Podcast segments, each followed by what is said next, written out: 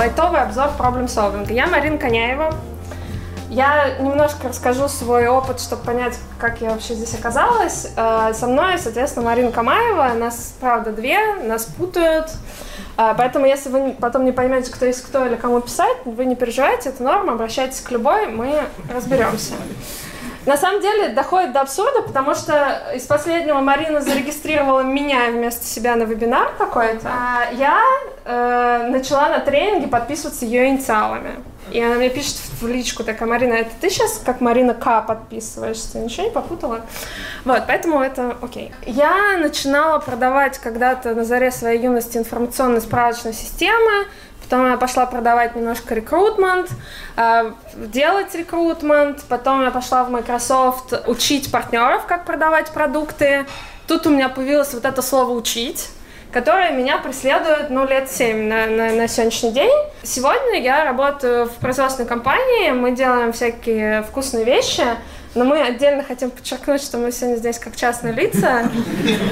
Не то чтобы наша компания какая-то очень плохая, но просто мы даже не пытались ничего согласовывать. У нас не было времени и, может быть, желания, поэтому мы здесь э, как просто Марина Коняева и Марина Камаева. И вот уже на этой роли в какой-то там прекрасный день э, в лобби-баре под одной из подмосковных гостиниц я встретила ее.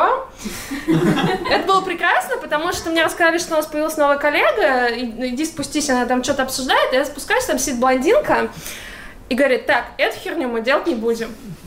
Я такая, мы, кажется, будем дружить, да. Расскажи что-нибудь о себе. Марина Камаева, я вообще не планировала так подробно про себя рассказывать, но сегодня на прогоне Марина как бы задала тон. Мы прогонялись вот. из-под одеяла, если что, 8 утра. Я подумала, что, блин, надо что-то встраивать. А, соответственно, работаем мы с ней вместе. Я тоже занимаюсь обучением. А Маринка отвечает за обучение на там, одном конкретном объекте, а я отвечаю за обучение в регионе, э, внедряю глобальные инструменты и плюс еще там имею некоторое отношение к тому, чтобы эти инструменты разрабатывать. Почему вообще здесь? Ну, про вот комьюнити вашем я рассказала Марина. И предложила, ну там рассказала, что будет встреча, и предложила выступить с какой-нибудь э, темой, и родился проблем solving. Почему проблем solving? На моей предыдущей роли а, я достаточно часто сталкивалась э, со сложными техническими проблемами, которые нужно было решать. И вот за эти годы, проведенные в этой роли, научилась... Она была начальником производства. А, Ой, нет, смена, смена, прости, оговорочка. И в этой роли, ну, как мне кажется, научилась достаточно неплохо как бы этот навык прокачала и научилась достаточно неплохо решать а, проблемы. И этот навык еще очень хорошо вошел в мою там, частную жизнь. Да? Я всегда его использую, когда решаю какие-то бытовые проблемы, а, воспитание детей абсолютно применяю, ну и, и вообще везде. Вообще сейчас еще стало очень модно чем-то делиться.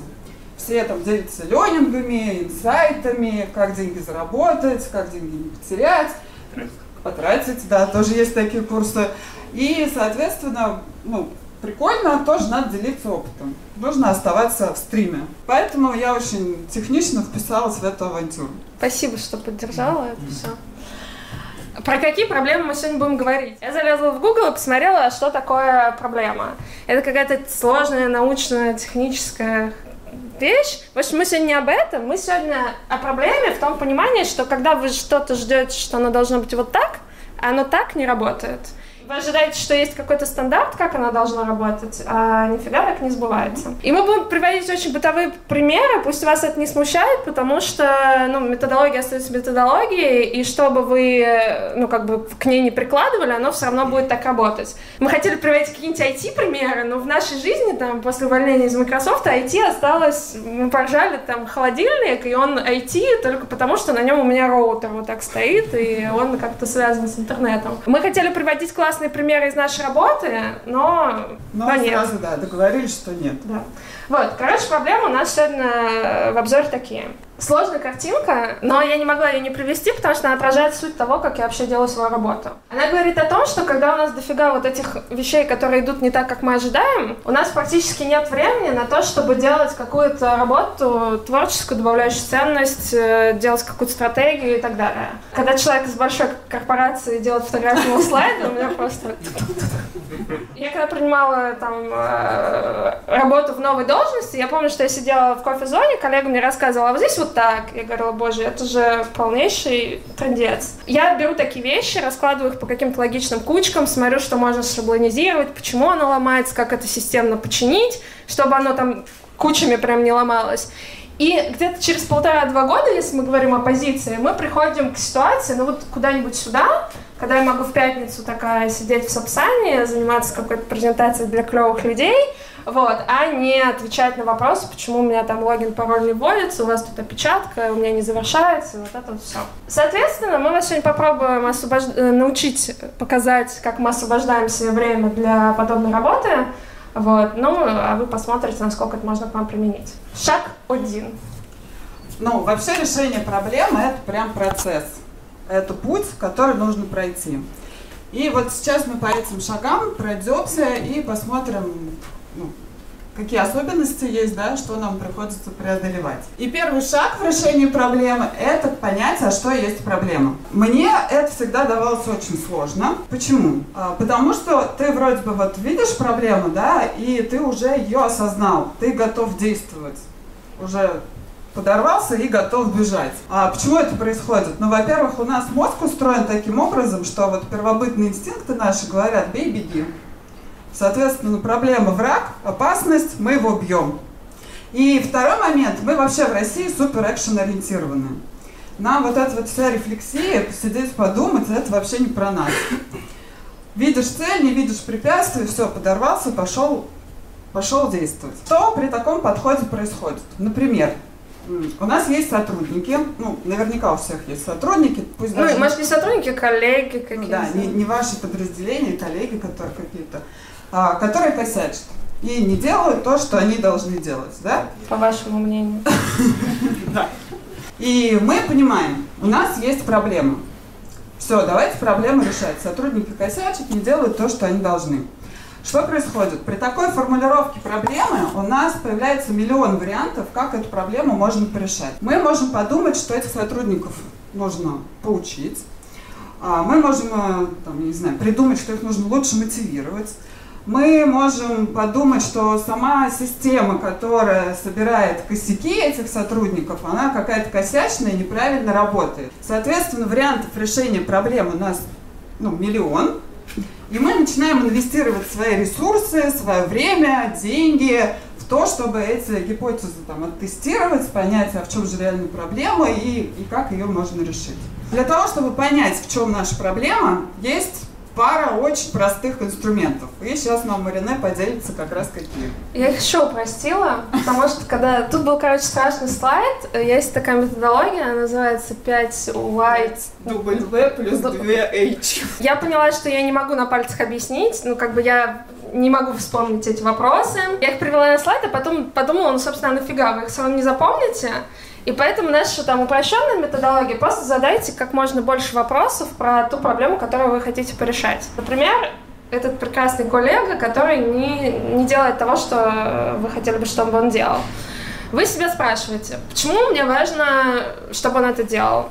Как часто он это не делает? А он всегда не делал или он недавно начал это не делать? А он не делает только, ну, как бы в вашем подразделении, а для других делает? Или он вообще в компании в целом ничего не делает?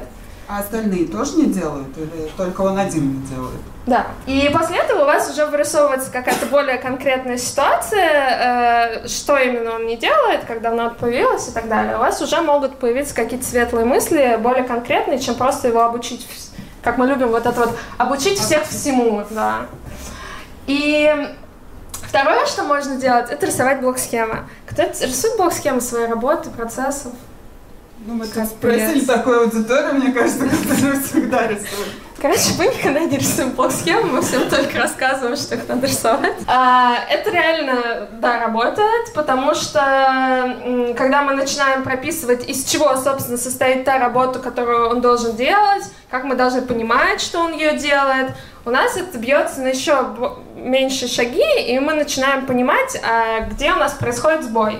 Что здесь важно?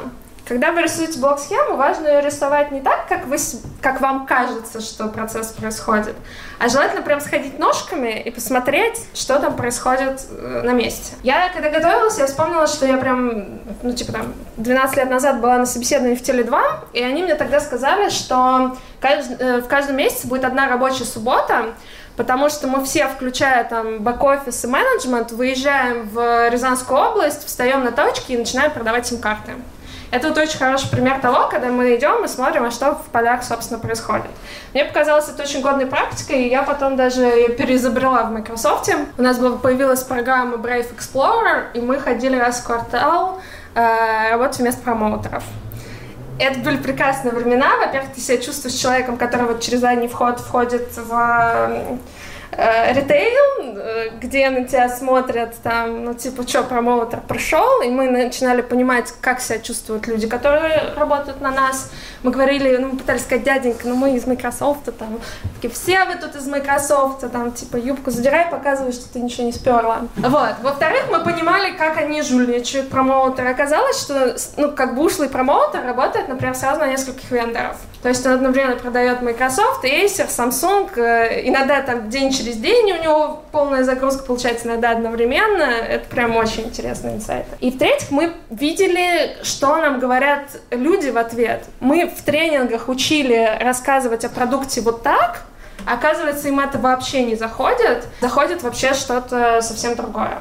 Поэтому ходите, смотрите, как работает ваш процесс. Если не работает техническая какая-то штука, даже если вы не понимаете, там откройте, посмотрите. Иногда вам, вам придут какие-то светлые мысли, может где-то что-то там светить на какую-то часть начало, где-то очевидно отвалилось, где-то вам даже без технического образования покажется, что здесь что-то может греться. После того, как вы проделали все это, у вас появляется качественное описание проблемы, и у вас появляется цель. Что такое цель в этом случае? Это вы понимаете, как ну, будет выглядеть, когда проблемы нет. Ну, то есть, ну, идеальное состояние. Да, копаем. Угу. У нас есть цель, да, мы знаем нашу проблему в лицо, знаем, с чем мы боремся, а, но у каждой проблемы есть своя причина, которую нам нужно понимать. На самом деле, это мой любимый этап а, в решении проблем.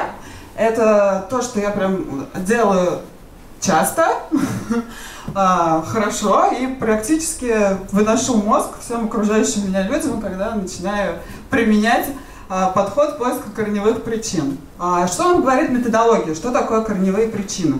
У каждой проблемы есть прямая причина, которая ну, непосредственно привела к тому, что эта проблема произошла. Я пыталась придумать примеры, но из-за недосыпа мне приходят на ум какие-то кошмары. И, и вот то, что у меня сейчас в голове, это, например, я не знаю, пожар в гостинице, который служил, случился, прямая причина, не выключили утюг. Все, поняли прямую причину, э, устранили утюги, и дальше мы должны понять корневую причину. А почему так произошло? Оказывается, что человек а, постоянно ездил в командировке и привык, что во всех гостиницах есть вот эта система ключа, когда ты его выдергиваешь, у тебя все розетки обесточиваются. Он вообще никогда не заморачивается, что там в розетке у него осталось включенным. А в этот раз, ну вот, не, не случилось. И вот это корневая причина, да, в, с которой нужно дальше работать. Соответственно, для того, чтобы найти нам эту причину, у нас есть очень хороший инструмент. Пять почему. Задаем вопрос почему каждой причине пять раз. И что нам говорит методология? Методология говорит, что мы тогда найдем корень всего. Значит, мемориал Линкольна в Вашингтоне или Вашингтоне а, начал катастрофически разрушаться. Собралась команда экспертов, и они очень быстро поняли, что это происходит из-за голубей, которые там живут в огромном количестве, и продукты их жизнедеятельности, так скажем, а, разрушают мрамор. Решение проблемы очевидно – истребить голубей. Да? Они реально это начали Они делать? это сделали, ну, то есть голубей начали убивать, истреблять, но через какое-то время, понятно, они появились снова. А, тогда решили воспользоваться вот этим прекрасным инструментом и проанализировать, почему же там у нас живут голуби. Почему живут голуби? Потому что они питаются специальным видом пауков, а, которых там в огромном количестве. Следующее. Почему? Почему там этих пауков в огромном количестве? Потому что там живут теплолюбивые мошки, которые туда прилетают греться, и этими мошками как раз питаются эти пауки. Почему туда прилетают мошки? Ну, почему там тепло, собственно говоря? Потому что на ночь этот храм освещается, и от света ламп мрамор нагревается. И вот это тепло как раз и привлекает э, насекомых. Что мы получаем? От решения истребить голубей мы приходим к решению поменять тип лампы. Собственно говоря, поэтому, чтобы нас всех в какой-то момент не истребили, нужно понимать, а в чем корневая причина. Но, но, тут может быть все сложно. Например, вы спрашиваете в какой-то момент, задаете вопрос «почему?», и вам отвечает, ну, как бы хрен. Ну, или там нормальном, э, там, корпоративном э, мире, да, вам скажут, что тут может быть очень много причин, нужно разбираться, это непонятно. Давайте соберем совещание. Да, да, абсолютно. И как же с этим работать? Есть другой чудесный инструмент. А, Рыбий кость. Знаете, да? Когда вы начали задавать умные вопросы другим спикерам, мы решили сказать вам, что это называется диаграмма Шикава. Нам сказали не применять терминов и быть максимально простыми, но после выступления Максима появилось сомнение, после выступления Саши появилась убежденность, что надо добавить и сказать, что это диаграмма Ишикава. А что она делает? А, У меня, например, недавно начала греться машина. Я спрашиваю одного знакомого эксперта, почему это может происходить. Он мне отвечает, ну вот примерно так же, миллион причин, с которыми нужно разбираться. Отлично, прекрасно, вуаля, достаем рыбью кость, давай поехали. Как мы понимаем, что машина греется? А, там есть датчик, он, по-моему, термостат называется, если я не ошибаюсь. И вот он как раз показывает, там, что машина перегревается. Окей, пишем сюда датчик. Материалы. Что нашу машину охлаждает? Ну, вообще она как охлаждается? А, есть жидкость специально охлаждающая, которая там где-то циркулирует. синенькая, по-моему. Они оказываются разных цветов. Но жидкость. Что-то еще там влияет как-то? Ну, если и да, то мы не знаем. Окей, пишем сюда, значит, жидкость. Но тут надо понимать, тут не обязательно одна причина может появиться, да? Тут может быть много, там, в зависимости от сложности проблемы. Жидкость мы сюда написали. Дальше, что у нас с управлением? Ну, например, если какой-то компьютер, который получает сигнал от датчика и там что-то понимает и как-то там выводит нам ошибку. Мы подумали в нашем случае, что, Это не что, про вряд, автомобиль. что вряд ли это так работает, ничего сюда не пишем. Дальше человек. Ну, опять же, в этом конкретном случае мне сказали, что я могла быть причиной этого, но, но мы проигнорировали. Техника. Это вот прям про механизмы, да, как это ме- механизм работает и что может повлиять. Ну, например, жидкость э, циркулирует по кольцу, кольцо может быть э, завоздушено, может быть утечка, например, какая-нибудь жидкости, или есть там еще радиатор, который он может быть забит и нарушен теплообмен.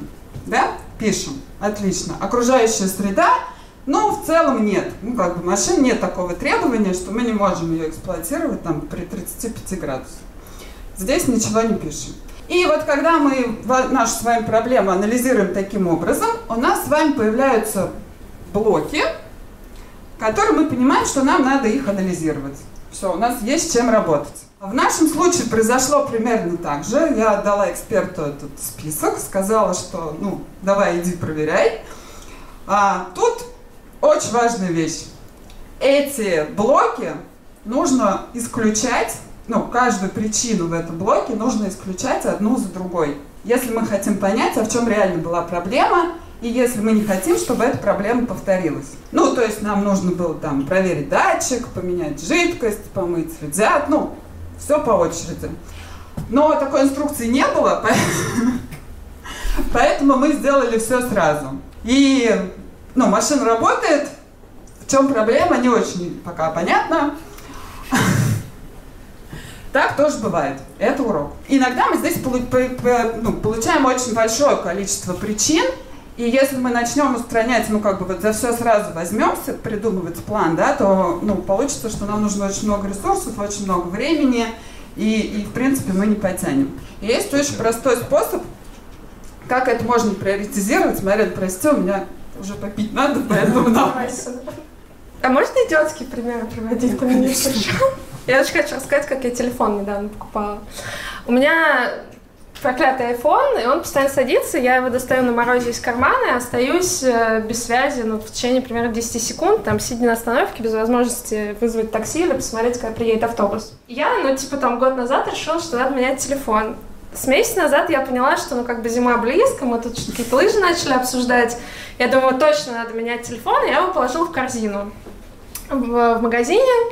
И ждала, ну, вдохновения, когда, наконец, я решусь потратить эти деньги, которые я не очень хочу тратить на железку. В момент, когда меня настигло вдохновение, я нажимаю кнопку «Оплатить», и меня выкидывает на главную страницу. При этом у меня там списывается еще какие-то бонусы, я не могу тут же повторить попытку, потому что мне надо подождать, пока оно там все само откатится. Второй раз я в повторяю то же самое, в третий раз я уже просто ну, в дурку лезу и просто повторяю то же самое. А надо понимать, что пароль, вот это вот все, это ко мне все валится. Я заказываю все с Мариного аккаунта. Каждый раз я ей пишу там пароль такой-то, сюда заходим. Ну и что я делаю дальше? Я на четвертый раз понимаю, что доставать коллегу уже, ну, как бы не, не очень камильфо, и я э, иду, и, короче, я вынимаю сразу из корзины, чтобы положить заново, потому что это была основная версия, почему она не работает. Но заодно меняю браузер и отключаю систему кэшбэка, ну, вдруг из-за нее. Я сегодня с новым телефоном, но, блин, я реально не знаю до сих пор, в чем причина, поэтому э, не надо так делать, когда вы решаете рабочие задачи. Если вы сделали все нормально, то вы знаете, в чем причина, и у вас миллион там нагенерированных, набрейнштормленных э, вариантов. Как мы их приоритизируем? Довольно просто. Мы оцениваем эффективность, как вам кажется, насколько вероятно это решение сработает. И вот так мы откладываем ресурсы, которые нужны на реализацию. Время, деньги, простое какие-то оборудования, сколько там Марина без машины будет. И, соответственно, первыми на проверку у нас идет самое дешевое и самое максимально эффективное. Дальше настает время странных вопросов.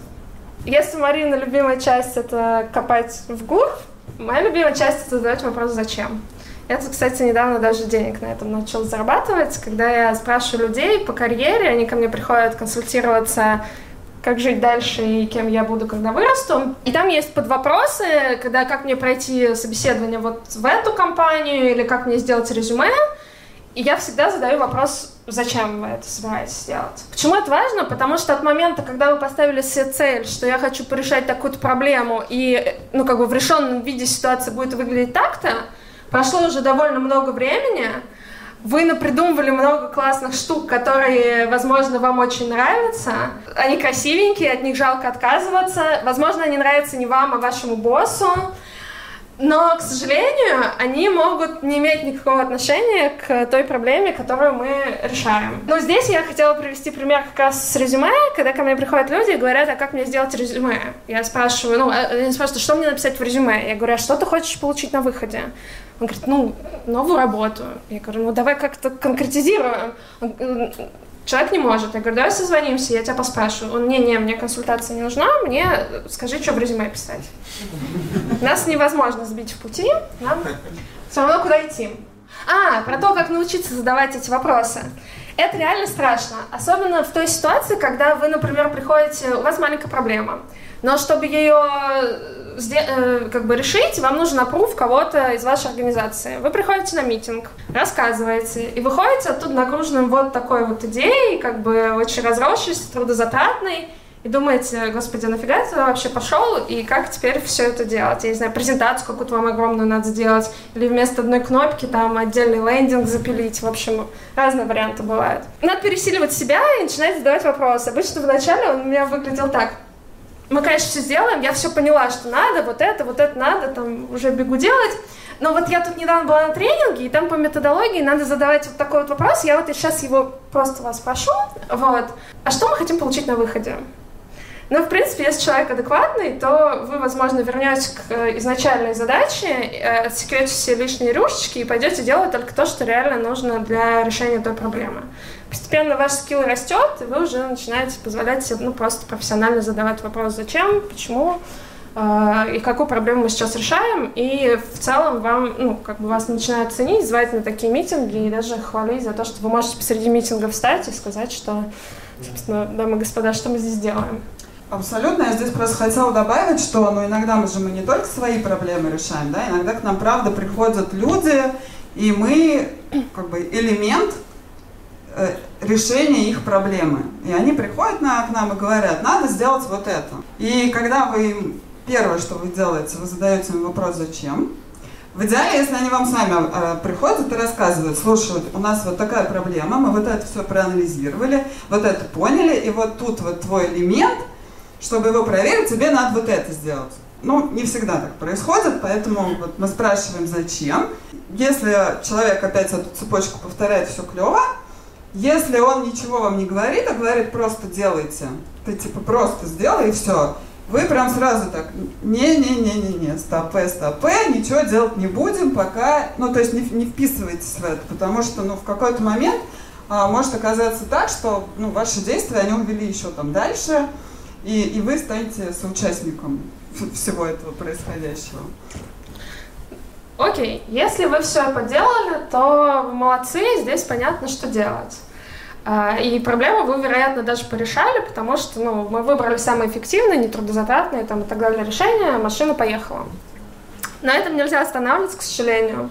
Вам надо сделать так, чтобы ситуация не повторялась, и причем желательно, чтобы она не повторялась ни у вас, ни у тех, кто будет работать после вас, ни у тех, кто работает без вас. И здесь нужно что-нибудь, как, ну, во-первых, стандартизировать.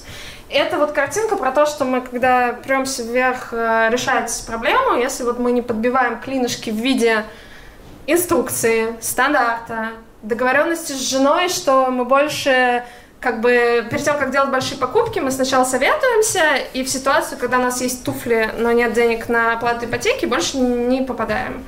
Это стандарт, вы договорились, можно считать, что вы как бы немножко предотвратили это в будущем. Второе, что надо сделать, постараться, это запилить защиту от дурака. Могут быть самые разные решения. Мне очень понравилось решение, которое действует здесь на площадке. Мы с вами на бейджиках пишем перманентными маркерами, и я, когда стала узнавать, есть ли маркеры, мне сказали, перманентных на площадке не держим. И это прям идеальное решение для того, чтобы никто однажды не написал на доске и не пришлось это оттирать, э, этот не стирающийся маркер. Поэтому мы, собственно, сегодня маркеры привезли с собой и с собой же увезем, чтобы никому здесь э, проблем не сделать. Еще есть крутая штука, которая... Э, туфли. Туфли, да. А кто знает, почему стюардесса кладет туфлю в сейф, когда ночует в гостинице? Я даже не знаю, что рассказывать. Давай. Ну, чтобы не забыть документ. Да, ну то есть это такое очень простое, простая защита от дурака, когда она кладет документ в сейф, без одной туфли она не уйдет. Я почему люблю этот пример, потому что я сама так делаю, у меня, короче, стоят кеды в прихожей, если мне нужно не забыть рецепт на что-нибудь, там какой-нибудь договор, я сворачиваю в трубочку, кидаю, э, ну, пихаю в кеды, и мимо пройти я уже не могу. Из нормальных примеров про защиту дурака я тут недавно видела тикет э, в Астрик-клубе э, про то, что к удалению профиля надо прикрутить кнопку, чтобы вот люди там, по-моему, ручками написали слово «удалить» и занимались этим удалением как-то более осознанно, э, и не было людей, которые «ой, я случайно нажал». Это прям тоже какой-то, ну, такой хороший пример. А, что важно в защите от дурака? Она должна быть, во-первых, не трудозатратная, во-вторых, там должно быть минимум как бы человеческих усилий. Э, если мы просто говорим там, Вася, не делай так больше, пожалуйста, то, ну, понятное дело, оно не работает. Все, что связано с человеческим фактором, это риск. И есть даже какая-то, я не помню, кто сказал, но что если есть два способа сделать что-то, и один из них ведет к катастрофе, то однажды кто-то его обязательно выберет. Следующее, если вы тогда нарисовали блок-схему, я хотела сказать, что вас не существует, но, блин, здесь столько рук было поднято. Вы берете свою блок-схему, и к каждому выходу из э, каждого этапа вы анализируете риски, которые могут возникнуть, и придумываете какую-то защиту.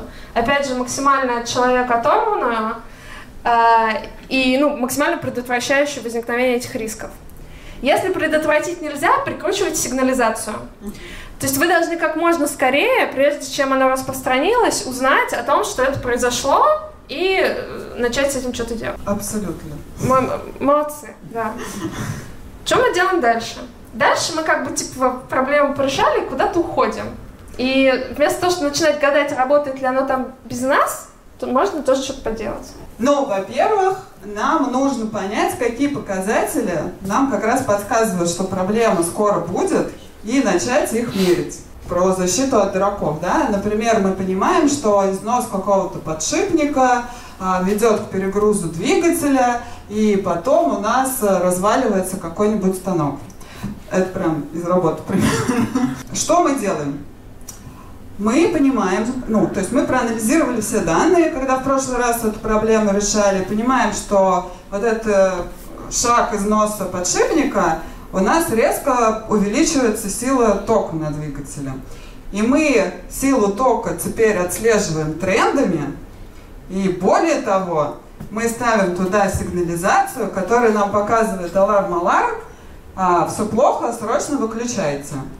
И вот наша задача как раз на вот эти все показатели смотреть, да, то есть когда мы в какой-то момент определили, что вот этот шаг, он может привлечь, повлечь за собой проблему, мы должны включить измерители, ну, в какой-то наш чек-лист. Dashboard, прости Dashboard. Упаси бог, dashboard. И начать его трекать. Это обязательно, не забываем это делать. А многие ну, просто упускают этот шаг, потому что кажется, проблему решили, все, все понятно, корень понятен, она больше никогда не повторится. Нет. И что еще? Следующий этап, это самый страшный. Мы должны с вами запустить аудит системы.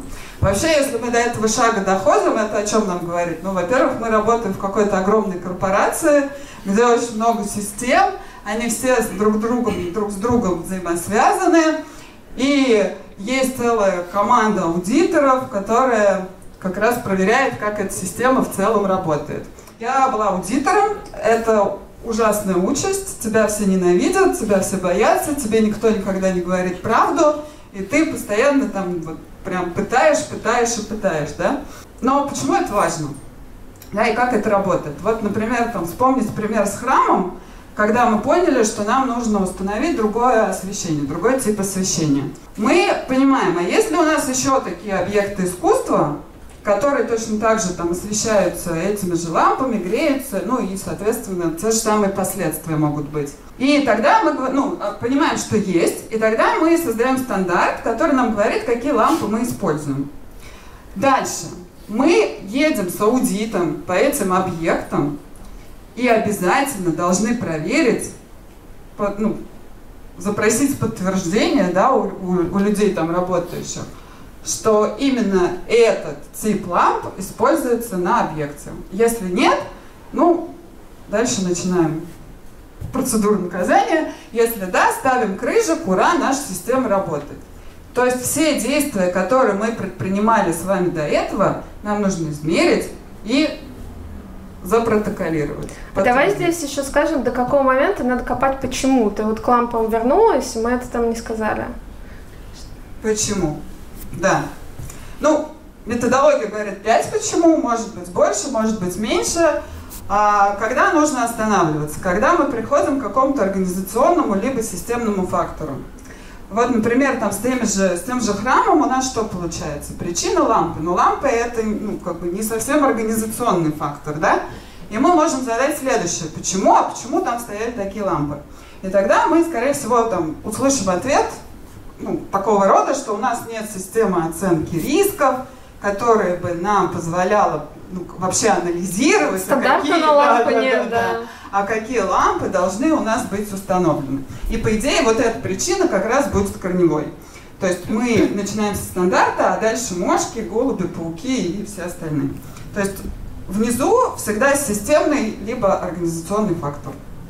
И когда вы начинаете садиться с коллегами раз в полгода и говорить, что за последние полгода мы с вами, значит, разработали такие-то модули системы, в них было столько-то критичных мест, где можно что-то удалить, покажи мне, пожалуйста, что мы как и договаривались, вы все здесь прикрутили кнопку «Удалить», вот это вот руками, которую нужно написать.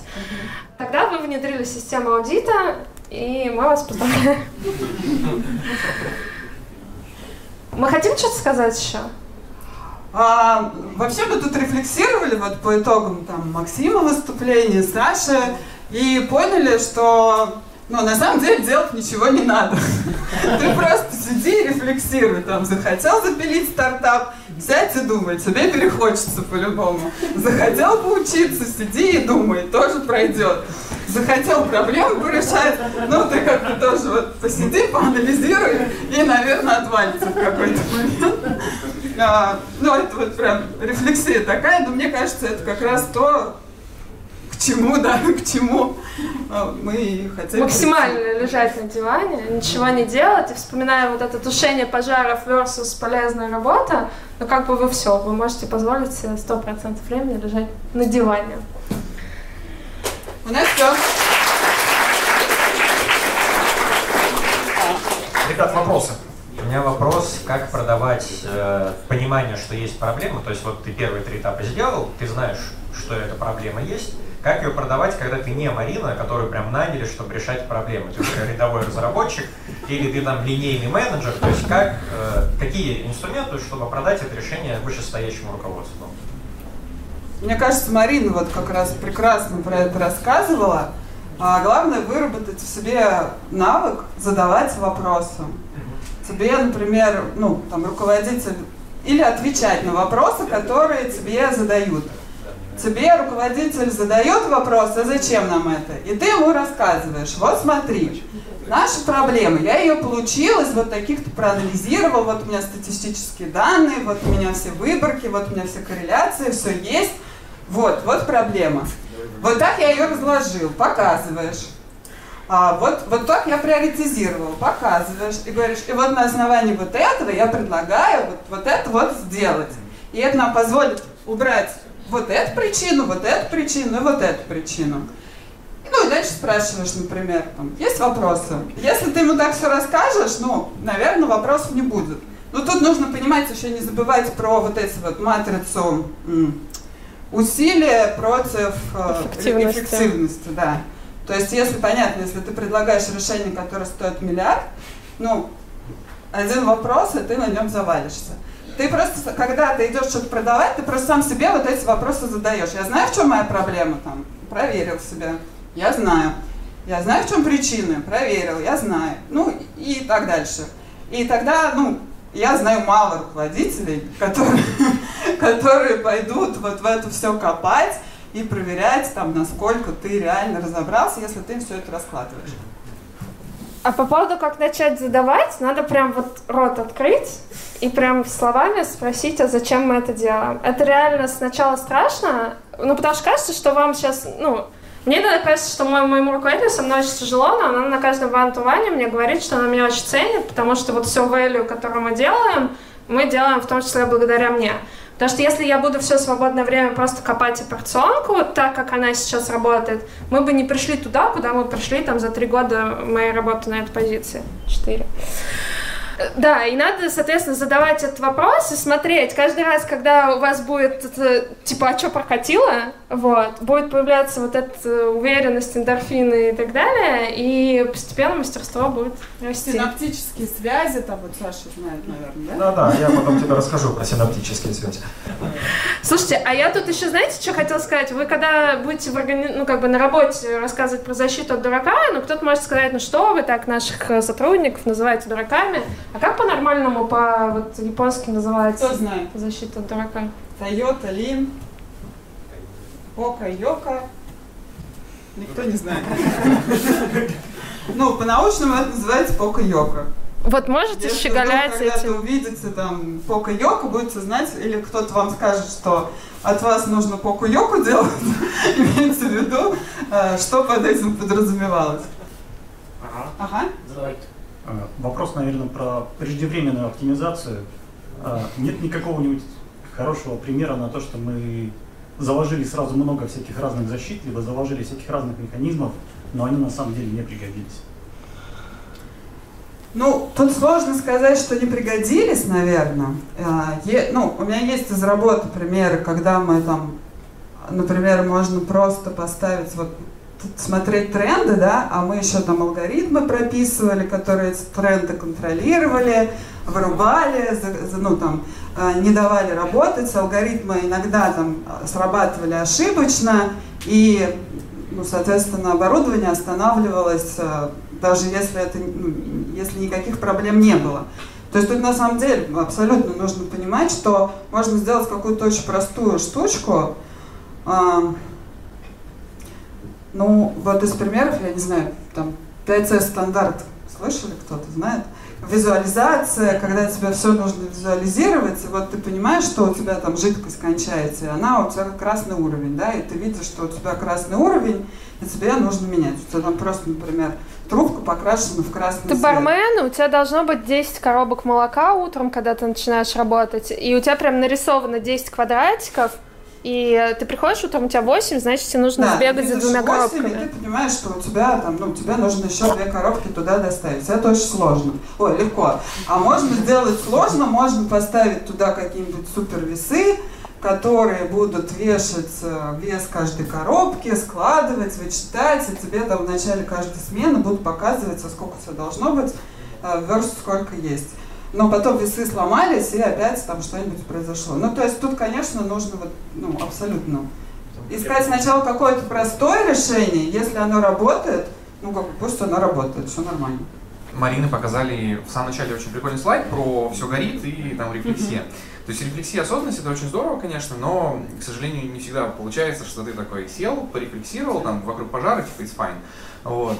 А, вопрос, как вы решаете как раз вот эту вот проблему с рефлексией, что вот надо сесть и подумать, а, что-то с ним поделать. Я вам один кейс из э, какой-то своей жизни расскажу, что можно а, заниматься вот такой вот проактивной деятельностью через реактивную. То есть, например, вот эти вот сессии рефлексии планировать, вот, и потом их как-то проводить уже там постфактум или что-то в этом роде. Хотел знать, как это делаете вы, и, и все.